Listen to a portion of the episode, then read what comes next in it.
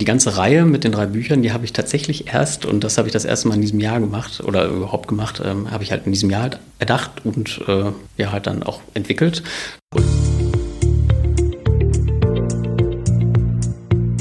Herzlich willkommen, liebe Hörerinnen und Hörer, bei einer neuen Folge der Wuppertaler Auslese des Literaturpodcasts der Westdeutschen Zeitung.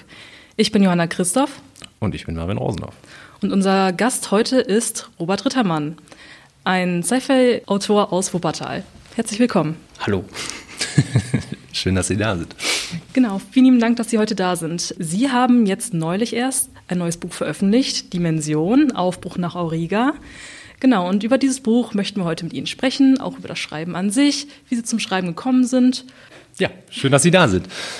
Das Buch ähm, Aufbruch nach Auriga, wie kam es zu der Idee? wie ist das entstanden? Das Buch, das äh, basiert auf einer von meinen vielen Ideen, die ich habe. Und ja. Ähm, ja. es war dann einfach ähm, an der Zeit, dass ich das aufschreibe. Genau. Ich habe halt viele Ideen für verschiedene Bücher und ähm, genau, die sind dann immer unterschiedlich weit entwickelt und dann entscheide ich, was als nächstes drankommt. Genau, ich glaube, ich würde mal eben noch mal kurz zusammenfassen, worum es eigentlich bei Dimension Das wäre vielleicht gar nicht schlecht. Genau. Ja. genau. Bei Dimension Aufbruch nach Auriga handelt es sich um den ersten Band einer Trilogie. Ähm, die Handlung spielt tatsächlich gar nicht so unglaublich weit in der Zukunft. Also genau, in unserem Sonnensystem ist wie aus dem Nichts ein Wurmloch aufgetaucht. Und eine Forschungsmission, zu der der Kolonieplaner Victor Ford gehört, wird geschickt, um das Wurmloch zu erforschen. Auf der anderen Seite dieses Wurmlochs haben sie einen erdähnlichen Planeten entdeckt, nämlich Auriga. Erst scheint es, als ob Auriga ein unwirtlicher Wüstenplanet ist, also ohne Leben, ohne intelligentes Leben. Doch äh, schnell wird klar, dass Auriga gar nicht so unähnlich zu unserer Erde ist. Das kleine Team um Victor Ford herum soll einen Erkundungsflug machen und das Shuttle stürzt ab. Victor Ford ist der einzige Überlebende und muss dann auf diesem fremden Planeten überleben. Zunächst scheint es, als ob er das einzige humanoide Wesen ist. Doch der Schein trügt. Ist er wirklich allein? Es handelt sich ja, ja bei Auriga um einen, ja, um einen erdähnlichen Planeten. Genau, wie schwierig ist es, sage ich jetzt mal, in den Grenzen von Sci-Fi quasi so einen neuen, komplett neuen Planeten, sage ich jetzt mal, irgendwie zu entwickeln, aber gleichzeitig halt eben die Grenzen des Physikalischen immer noch einzuhalten. Das ist schwierig, ja. Also es, man kann ja, man kann sich ja quasi alles, alles erdenken und ähm, ja, genau. Es hätte ja auch ein Gasplanet sein können, wo dann irgendwelche gasähnlichen Lebewesen sind und äh, aber er, er, stürzt ja darauf ab. Das heißt, es, es muss schon irgendwie auch erdähnlich sein, damit es auch irgendwie für einen Menschen, also es muss halt auch in gewissem Maße erdähnlich sein, damit es halt auch ähm, besiedelbar ist, wie es halt dann von dieser Kolonie, also von dieser ähm, Mission halt erdacht ist. Und Sie schreiben halt sehr, sehr viel Science Fiction. Warum reizt Sie dieses Genre besonders? Das äh, reizt mich, weil, weil ich selber halt auch viel, ähm, also im Bereich lese und gucke und ähm, werde ich öfter gefragt. Es ist einfach so, dass dass mich das halt reizt, das Kreative. Genau. Ich habe auch schon überlegt, tatsächlich ein bisschen was anderes zu schreiben. Zum Beispiel? Zum Beispiel äh, Liebesromane, aber dann, äh, ja, habe ich dann schnell festgestellt, dass es mir wahrscheinlich einfach viel zu langweilig wäre, wo halt dann tatsächlich nichts passiert, gefühlt beim Schreiben. Und ähm, klar wird mich auch reizen, aber äh, Sci-Fi ist tatsächlich dann doch schon ein bisschen aufregender, auch für mich halt selbst zum Schreiben. Woher kommt diese Affinität? Haben Sie da irgendwie von klein auf Berührungspunkte gehabt oder was waren da so die? Ja, mein, die, mein Vater Einflüsse? liest halt viel Science Fiction, genau, und äh, ja, dann hat mich das halt dann auch dann gepackt. Was vor allem Beispielwerke? Also halt so Klassiker, klar, ne? die Zeitmaschine oder halt auch Krieg der Welten und sowas, aber ähm, sonst halt, was halt gerade so da war. Also viel ist auch dann halt schon im, im Strudel der Zeit verloren gegangen, tatsächlich. Bei Dimension handelt es sich ja um Hard Sci-Fi, also einfach es ist im Weltraum, man sieht, man hat Raumschiffe, man hat Aliens. Wo ist da der Unterschied zu Soft Sci-Fi, falls Sie das in eigenen Worten erklären können? Also Hard Sci-Fi, da geht es eigentlich nur darum, dass halt physikalische Grundgesetze halt dann äh, beachtet werden, dass wenn man halt in einem Raumschiff schwere äh, ja, Gravitation haben möchte, also Schwerkraft, ne, dann muss die auch irgendwo herkommen. Ist dann nicht so wie bei Star Trek, dass die dann irgendwelche Matten da haben und dann wird man da quasi angezogen, ne, sondern dass man halt dann jetzt in dem Buch ist halt so, dass halt Schwerkraft Kraft durch Rotation halt erzeugt wird. Genau. Also das heißt, dass da physikalisch alles authentisch ist sozusagen, oder? Ja, soweit es geht. Ja. Also es gibt natürlich auch, also es ist ja im Bereich der Fantastik und natürlich gibt es da halt auch fantastische Elemente, wie zum Beispiel das Wurmloch, das für die Menschen nicht erklärbar halt in, in Erdnähe halt aufploppt. Ich musste auch erstmal tatsächlich, also beim Lesen, ich, klar, ich kannte irgendwie den Begriff Wurmloch, aber musste nochmal nachgucken. Und dann war ich erstmal überrascht, dass es wohl physikalisch tatsächlich möglich wäre, theoretisch irgendwie nach Relativitätstheorie oder sowas. Ich habe es natürlich nicht ganz verstanden, aber ich habe auf jeden Fall noch was gelernt nebenbei. Genau, und wie aufwendig ist da die Recherche? Je nachdem, worum es geht. Also ähm, ich gucke schon, dass, dass ich halt nicht zu tief tatsächlich gehe, einfach weil ich halt auch keinen ähm, keinen naturwissenschaftlichen Background habe, aber so, dass es halt dann auch tatsächlich halt im Bereich des Science Fiction halt angesiedelt wird, dass es halt auch, also ich ich merke ich merk halt selber, dass mich das halt selber auch äh, reizt, wenn ich das lese, ne? dass ich halt dann äh, gerne über so technische Aspekte halt was erfahre oder halt um Planeten oder wie das halt alles so ein bisschen zusammenhängt oder was halt möglich wäre.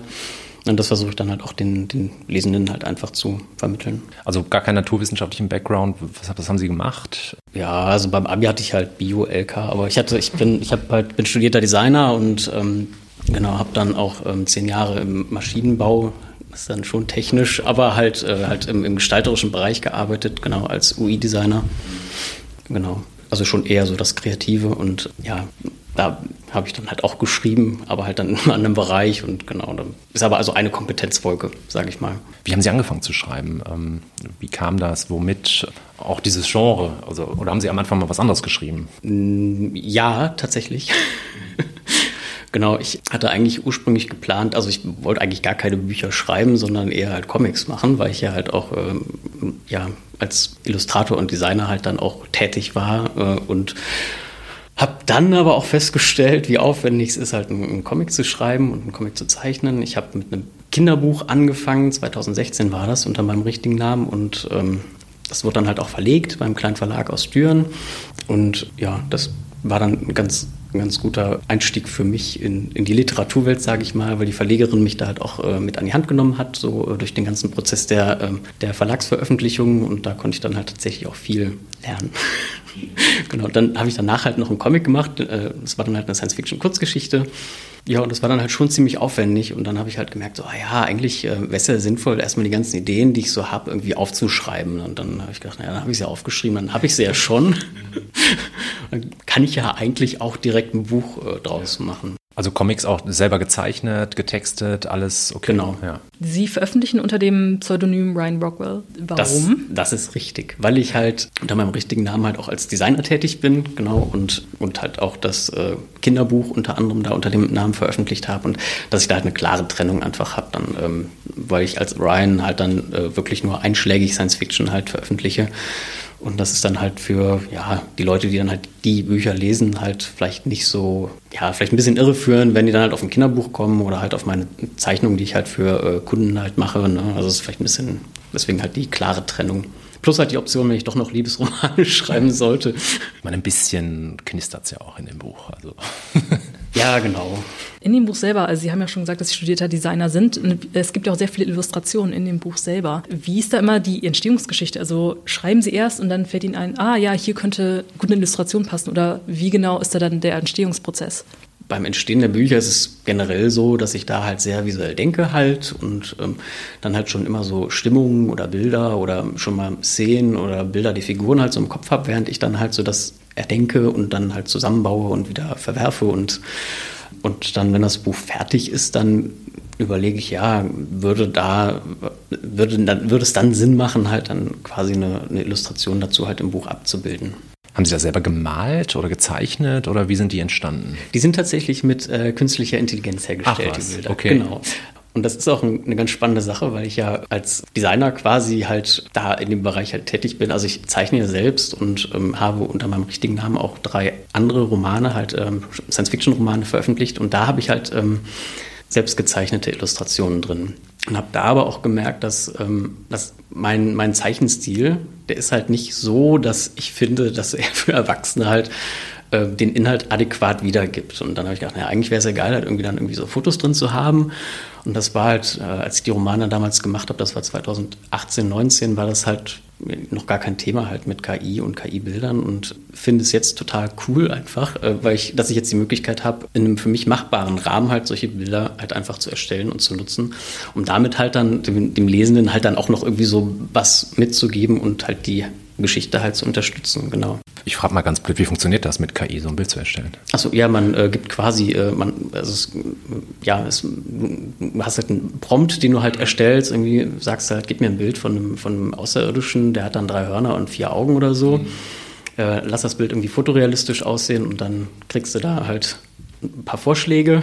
Mhm. Und genau, und dann kann man von da aus dann weitergehen und den, ähm, den Befehl quasi, den man an, die, ähm, an den Bot halt gestellt hat, weiter verfeinern oder, verwerfen. Oder ich habe es bei ein paar Bildern tatsächlich auch gemacht, dass ich dann halt nachträglich nochmal mit dem Bildbearbeitungsprogramm halt dann noch drangegangen bin, weil halt dann die Sachen nicht so waren, wie ich wollte und halt äh, teilweise auch beim Cover zum Beispiel halt äh, aus verschiedenen Komponenten halt das zusammengesetzt habe, so wie ich es haben wollte. Kurz nachhaken. Also könnte ich jetzt bei ChatGPT einfach ähm, das zum Beispiel eingeben und das ist ein spezieller Bot, bei dem man das jetzt. Ja, das war jetzt, zum, das war jetzt bei Midjourney, habe ich das gemacht. Okay, genau. Ja. Und ähm, genau, da kannst du halt dann hingehen, sagen, äh, gib mir, spuck mir eine Mickey Maus aus mhm. und dann kriegst du halt eine Mickey Maus oder.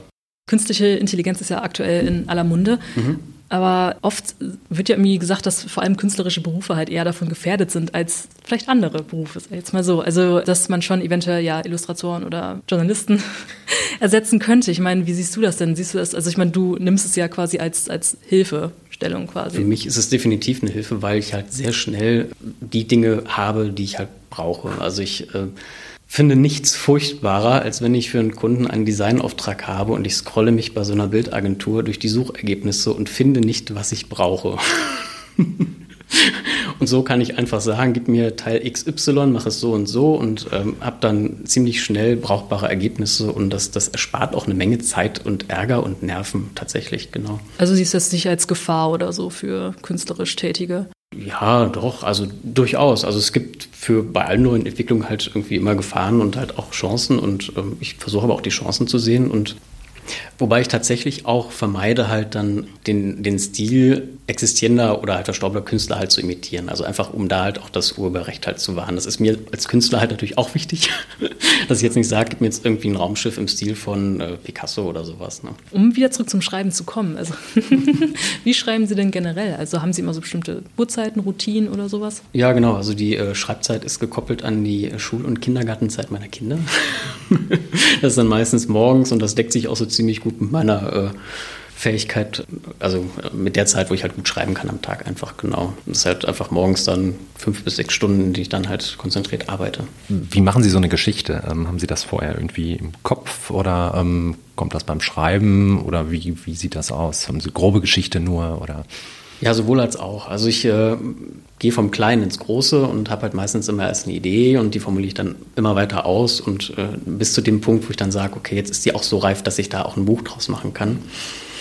Und äh, ja, dann äh, nehme ich halt die, die, Handlung und teile die quasi in Kapitel auf, wo ich denke, dass es halt Sinn macht und formuliere das dann aus und dann wächst es und wächst es und wenn, wenn die Handlung dann komplett steht, dann, dann schreibe ich es halt auf. Wie lange haben Sie jetzt an Dimensionen geschrieben? Ähm, die ganze Reihe mit den drei Büchern, die habe ich tatsächlich erst, und das habe ich das erste Mal in diesem Jahr gemacht oder überhaupt gemacht, ähm, habe ich halt in diesem Jahr halt erdacht und äh, ja halt dann auch entwickelt. Da habe ich mich eine Woche halt in ein, eine Ferienwohnung zurückgezogen und halt dann die komplette Reihe halt dann ähm, aus dem Boden halt gehoben. Also es, soll ja, es sollen ja drei Bände werden. Also genau. Alle drei quasi jetzt schon fertig runtergeschrieben. Genau, der dritte Band, der ist gerade im Lektorat und der kommt dann Ende Oktober, kommt der. Oh, okay. okay. Oh, wow. War danach irgendwo auch so ein bisschen Wehmut, als es dann zu Ende war? Oder ja, ein bisschen, bisschen schon, aber die, die nächsten Ideen, die, die sind ja quasi schon auf der, die brennen ja schon, die wollen ja schon geschrieben werden. Ja, also ich habe es immer so, dass wenn ich eine Reihe abschließe, also klingt jetzt vielleicht so, aber es sind ja mittlerweile, glaube ich, schon vier Reihen, die ich jetzt habe und ähm, ist immer ein bisschen Wehmut bei, weil ich die Charaktere, die mag ich dann auch irgendwie so und ähm, überlege dann, ja, wie könnte es denn vielleicht doch mal weitergehen und vielleicht vielleicht auch nicht. Und dann denke ich, ah nee, ist dann halt irgendwie. Meistens ist es dann so, wenn die Handlung dann fertig ist, dann ist auch irgendwie so, wirkt es dann so wie so ein warmer Aufguss, dann, was, wenn noch was danach käme. Also Sie sind jetzt aktuell auch wieder am Schreiben. Oder gibt es dazwischen mal eine Pause, dass Sie ein bisschen Erholung brauchen, Kreativpause? Ja, das wäre, das würde ich mir wünschen, aber jetzt habe ich mir dieses Jahr halt den Plan ziemlich eng gesteckt und deswegen geht es direkt nahtlos zum nächsten Band, also zum nächsten Buch dann über. Genau, und Sie äh, schreiben ja als Self-Publisher. Mhm. Und ähm, falls Sie nochmal den Lesern vielleicht nochmal kurz erzählen können, was daran die Herausforderungen und auch die Chancen sind? Ja, das ist.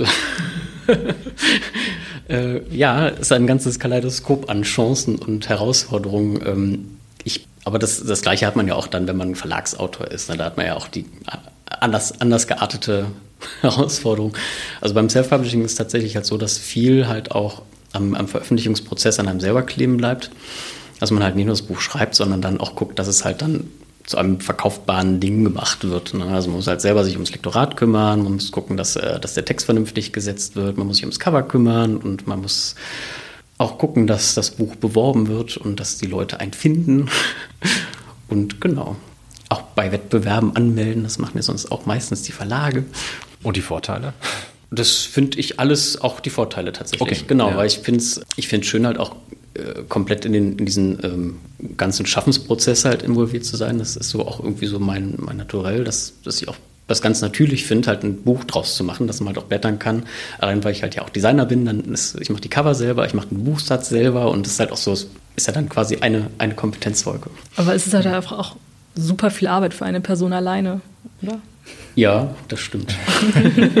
Genau, du hattest ja gerade gesagt, also die anderen beiden Bände sind jetzt eigentlich schon fertig. Also der nächste Band kommt jetzt im Oktober. Genau, das ist der Abschlussband, der kommt der im Abschlussband. Oktober und der zweite Band, der ist seit einem Monat jetzt raus. Genau, das war auch der, das war auch der Plan, dass ich das dann halt ähm, auch recht flott halt rausbringe. Also mein, mein Traum ist ja auch mal eine Reihe irgendwie Monatsabstand rauszubringen, aber ich bin, äh, bin halt kein Heftromanschreiber, die wirklich extrem schnell sind. Und ähm, ja, so muss ich mich halt mit zwei Monaten im, zufrieden geben. Und das neue Projekt, ähm, worauf darf man sich da freuen? Wo? Aktuell schreibe ich am dritten Band der Callistos Erbe-Reihe. Da habe ich ja die ersten beiden Bände jetzt im, im ersten, also letztes Jahr im Dezember und im, im Frühjahr rausgebracht. Und da kommt ja noch ein dritter und den wollte ich jetzt ungern über den Sommer halt rausbringen, weil es da halt um, um Eismond halt geht. Und genau, der, da schreibe ich jetzt gerade dran. Der kommt dann auch im Dezember. Also es bleibt bei Sci-Fi erstmal, Liebesroman, Ja, ad acta das, gelegt. es muss, muss warten. Du hast ja auch über Dinosaurier geschrieben. Genau, Dinosaurier, Raumschiffe und Zeitreisen. Dinosaurier fällt da so ein bisschen raus aus. Also Zeitreisen und äh, Raumschiffe versteht man, aber warum Dinosaurier? Genau, ja, das ist halt auch, das interessiert mich halt auch. Und ähm, genau, das habe ich halt unter meinem richtigen Namen halt veröffentlicht und das waren halt so meine ersten äh, Gehversuche mit Romanen tatsächlich. Und äh, ja, die haben mich dann dazu befeuert, dann weiterzumachen. Diese Figuren in dem Buch ähm, oder auch die Raumschiffe, wie die wo, wo kommt die Inspiration dafür her? Oder gibt es da Vorbilder für? Oder klar, irgendwelche Ideen wird man ja im Kopf haben. Aber ähm, wie überlegt man sich jetzt, wie so ein Also bei den Raumschiffen ist meistens so, dass es halt, dass ich halt einerseits überlege, so was, was ist technisch möglich. Äh, ja, bei so außerirdischen Raumschiffen ist ja ziemlich viel möglich. Da habe ich ab- aber jetzt gerade auch bei der Reihe dann halt auch äh, Spaß dran gehabt, die Bösen halt besonders böse dar darzustellen. Das, äh, weiß nicht, das kommt halt dann immer so, wie es halt gerade kommt. Und bei den Figuren ist es so, dann äh, überlege ich dann immer, ja, was wäre denn jetzt für ein Charakter ganz, ganz passend und ja, also jetzt bei der Geschichte war es halt für mich irgendwie reizvoll, halt so jemanden allein auf so einen Planeten zu schicken, der ein ziemlich gesundes Selbstbewusstsein halt hat und ähm, da dann halt auch irgendwie ein bisschen mehr in sich selbst sich findet und sein eigenes Sein halt auch so ein bisschen reflektiert. Ja, er macht eine Entwicklung durch. Ja, aber er, hat ja auch, ist ja auch ähm, durchaus seine eigenen, ich sag mal, Macken bewusst auch. Ähm, wie viel ähm, steckt denn von Ihnen in den Figuren? Oder Tatsächlich weniger, als man vielleicht äh, ahnen könnte. Also ich, ich versuche halt immer ziemlich wenig halt von mir auch in die Figuren halt reinzu, ähm, reinzulegen, weil ich finde, ich habe nichts mit den, mit den Figuren halt zu tun. Ich habe aber immer bestimmte Themen, die mich halt dann so umtreiben und halt auch so bestimmte Themen, wo ich denke, dass die halt auch äh, Science-Fiction relevant sind, die halt dann auch vielleicht so ein bisschen so äh, als Metathema so mitschwingen. Und das, das versuche ich dann halt so ein bisschen so auf so einer zweiten, dritten Ebene halt zu transportieren. klettern Sie gern? Ich würde gerne klettern, Okay. ja. Ich habe so an ein, zwei Stellen habe ich mal gedacht, hm, das ist irgendwie, der klettert bestimmt. Ich glaube, Bouldern wird mal erwähnt, Ja, ich hab's mal, aber es ist halt durch, äh, durch die Kinder so ein bisschen eingeschlafen. Aber selber Erfahrung auf jeden Fall. Ja. Ja, also manch, manchmal sind halt so Sachen, wo ich halt dann auch so äh, kleine Verbindungen, also zu, zu mir oder zu Erlebnissen halt herstelle oder halt auch zu popkulturellen Referenzen halt irgendwie, einfach weil es halt dann im, im, im Schreibfluss halt sich ergibt und dann bei der Überarbeitung lasse ich die manchmal drin oder denke halt, ach nee, das ist irgendwie blöd. Aber die Popkultur-Referenzen sind ja auch drin. Also es wird auch öfters mal Star Trek erwähnt. genau, sind Sie sel äh, bist du selber ein Trekkie? nee, überhaupt nicht. Star Wars vielleicht. Ja, schon mehr, aber jetzt auch nicht so wahnsinnig, so eher so Alien und sowas. Ähm, Genau, da habe ich, da gibt es aber in einem anderen Buch von mir, gibt es halt, an, äh, gibt's halt da mehr Referenzen drüber. Also, also ich versuche es auch immer so thematisch so ein bisschen zu, äh, zu splitten. Ansonsten hast du denn, sag jetzt mal, literarische Vorbilder, an denen du dich auch so ein bisschen orientierst beim Schreiben oder gar nicht so sehr? Ja, wenig. Also ich ähm, bin halt, ähm, ja, was das, was das Schreiben an sich halt betrifft, gehe ich da, glaube ich, so ein bisschen analytisch halt ran, wo ich dann denke, so, also diese, diese Art der Geschichte könnte mir halt gut gefallen und ja, und äh, versuche dann halt so dieses, dieses Gefühl und den, den Handlungsbogen und äh, die Beziehung der Figuren halt untereinander halt so ein bisschen irgendwie ähm, aufzusaugen und äh, in meinem Stil zu verwursten.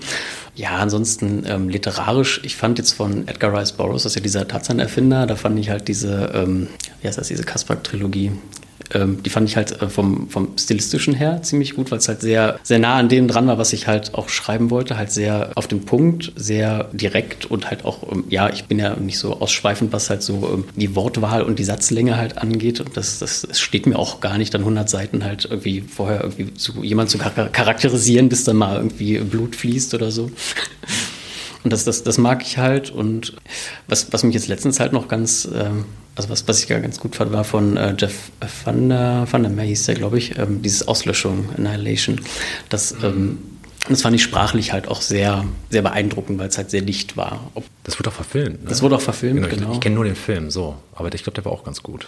Der war auch gut. Der ist so lose am Buch angelehnt. Mhm.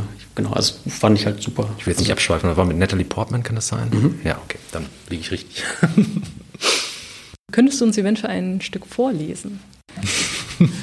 Dass die Leser vielleicht einen Eindruck kriegen, ähm, ja, worum es in dem Buch geht, so ein bisschen die Stimmung einfangen, ohne natürlich zu verraten, ähm, wie es ausgeht oder was genau passiert. Dann kommt hier eine kleine Mini-Autorenlesung meines eigenen Buches. Ja, ich gebe mein Bestes, tatsächlich. Ähm, ich lese direkt vom Anfang, ähm, um halt einfach mal so ein, reinzutauchen, genau. Es war der schwerelose Funkenregen, der mich aus meiner Bewusstlosigkeit riss. Wie eine Schar glühender Nadelspitzen jagte er in mein Gesicht und bahnte, äh, brannte sich so gewaltsam in Wangen, Lippen und Stirn, dass der Schmerz meine Augen aufschlagen ließ. Der Innenraum des Explorer Shuttles war von einem beispiellosen Durcheinander heimgesucht und ich fragte mich, wie lange ich bewusstlos gewesen war. Eine Ansammlung aus entleerten Transportkisten, zahllosen großen und kleinen Werkzeugen sowie formlosen Gebilden einer klaren Flüssigkeit trieb schwerfällig durch die Kabine. Warnung, verkündete die verzerrte Stimme des Bordcomputers, Riss in der Außenhülle detektiert. Noch bevor ich die auf mich einhämmernden Reize verarbeiten konnte, rauschte eine Welle der Panik über mich hinweg und spülte die Trägheit meiner Bewusstlosigkeit fort. Erst jetzt bemerkte ich, dass ich nicht mehr an meinem Platz in der dritten Sitzreihe war, sondern ganz hinten in der Frachtbucht des Shuttles. Ich entging den Funken, indem ich den Kopf zur Seite drehte. Zwischen der schlangengleich entrollten Mullbinde entdeckte ich die schmalen Fenster des Shuttles und jenseits davon die endlose Schwärze des Alls. Ich musste zu den anderen.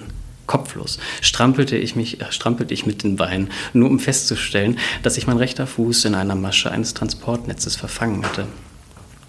Die Kabinenbeleuchtung flackerte unheilvoll und aus allen Ecken hörte ich die dumpfen Schläge des entfesselten Inventars, wenn ihm die Schiffswände in die Quere kamen. Meine Hände gierten nach dem kleinen Com-Terminal, das sich an der Wand in meinem Rücken befinden musste. Während ich meinen Fuß aus dem Gurtbandnetz befreite, ertastete ich unter meinen Fingerkuppen die Sprechtaste.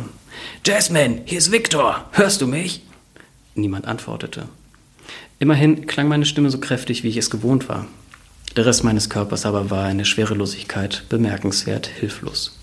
Meine Hände bekamen einen der Haltegriffe hinter mir zu packen, um meinen freitaumelnden Körper an der Wand zu halten. Zu einem Überfluss tauchte aus dem Strudel des Unrats ein Werkzeugkoffer auf, der seine, Batterie, der seine Batteriepacks von Messungssonden verloren hatte und schlug gegen meine Stirn. Das war doch wunderbar. Vielen mhm. Dank. Perfekt, Dankeschön. Genau, was ich gerade noch fragen wollte, ähm, wir waren ja beim Thema Lesen. Ähm, liest du viel? Jetzt bin ich zum Du gewechselt, waren wir eigentlich auch. Ähm, genau, liest du viel und was liest du gerade? Lese gerade für meine Kinder ziemlich viel abends immer, jeden Tag und ähm, möchte selber eigentlich auch mal wieder ein bisschen mehr lesen, was halt einfach durchs Schreiben tatsächlich liegen bleibt. Also es, ich spreche halt auch mit anderen Autoren und ich frage auch immer so, ob die auch so lesen privat und die, die sagen halt auch, nee, ist halt irgendwie. Ne, ich, ich, weiß nicht, ob es dann damit auch zusammenhängt, dass, dass, dass, dass man dann halt auch wie vielleicht nach der Arbeit dann auch nichts mehr damit zu tun haben will. Ich, ich habe noch ein paar Bücher, die ich lesen möchte tatsächlich. Ähm, gerade habe ich ja Picknick am Wegesrand halt äh, angefangen von den Strogatzky-Brüdern, aber das, wie gesagt, das liegt halt noch. Also ja, immer dieser, dieser noch zu lesen Stapel, der wird mhm. ja auch irgendwie. Ja. ja. das ist aber ziemlich klein bei mir tatsächlich. Oh, ich versuche ein bisschen Ordnung zu halten. Sehr gut. Und dann noch, es ist ja in der Ich-Perspektive geschrieben. Ist das für dich halt eben, äh, also die Erzählform, die du am liebsten schreibst? Oder ist es extra so gewählt? Denn es ist ja immer sehr, dann ist man ja wirklich mittendrin, ist man ja wirklich super nah quasi an den ganzen Geschehnissen dran. Magst du es persönlich einfach, dass es so, also den Leser so mit auf die Reise zu nehmen? Ja, definitiv. Ich habe es halt in anderen Büchern halt auch schon anders gemacht tatsächlich. Halt, ich habe es in der ähm, Buch, also in zwei Buchreihen davor habe ich es halt äh, sechs Bände über, über halt eine dritte Person halt erzählt. Das war, war auch gut, aber nee, ich mag, ich Perspektive mag ich. Einfach weil, weil ich dann auch dann den, ähm, ja, die, die Stimme des, des Erlebenden halt dann auch ein bisschen ähm, einfach anwenden kann tatsächlich. Magst du deine Figuren? Klar, blöde Frage eigentlich. Ne? Oder gibt es da auch Unsympathen? Ich meine, ja, manchmal, manchmal sind da Figuren, die, ähm, die sich dann so über die Zeit halt so zu Nervtötern halt entwickeln. Das können halt auch nette und gute sein. Und da muss ich überlegen, ja, was mache ich damit? Gebe ich dir noch eine coole Eigenschaft oder lasse ich dann irgendwie einfach einen LKW drüber fahren oder so? Ne? Also, so. also der Viktor, ich glaube, ist ganz in Ordnung. Der ist in Ordnung. Der macht auch noch eine, eine ganz gute Entwicklung durch, finde ich. Keine LKW in Sicht. Nee. Vielleicht im dritten Band, ich weiß nicht. Ich verrate nichts. Nee, ich verrate nichts. Vielen herzlichen Dank. Danke, dass ich da sein durfte. Sie, genau. genau, im Oktober gibt es den Abschlussband. Genau. Und dann kommt aber noch in diesem Jahr nochmal was Neues von dir? Genau, im Dezember kommt dann der dritte Band von Callistus Erbe. Okay. Ja, liebe Hörerinnen und Hörer, vielen Dank, dass ihr dabei wart bei dieser Folge mit Ryan Rockwell. Und ja, hört beim nächsten Mal rein. Wir freuen uns. Und wir freuen uns auch, dass du hier warst. Danke, wir bedanken uns ganz herzlich für ja, den Besuch. Danke, dass ich da sein durfte. Sehr gerne. Dankeschön, bis bald.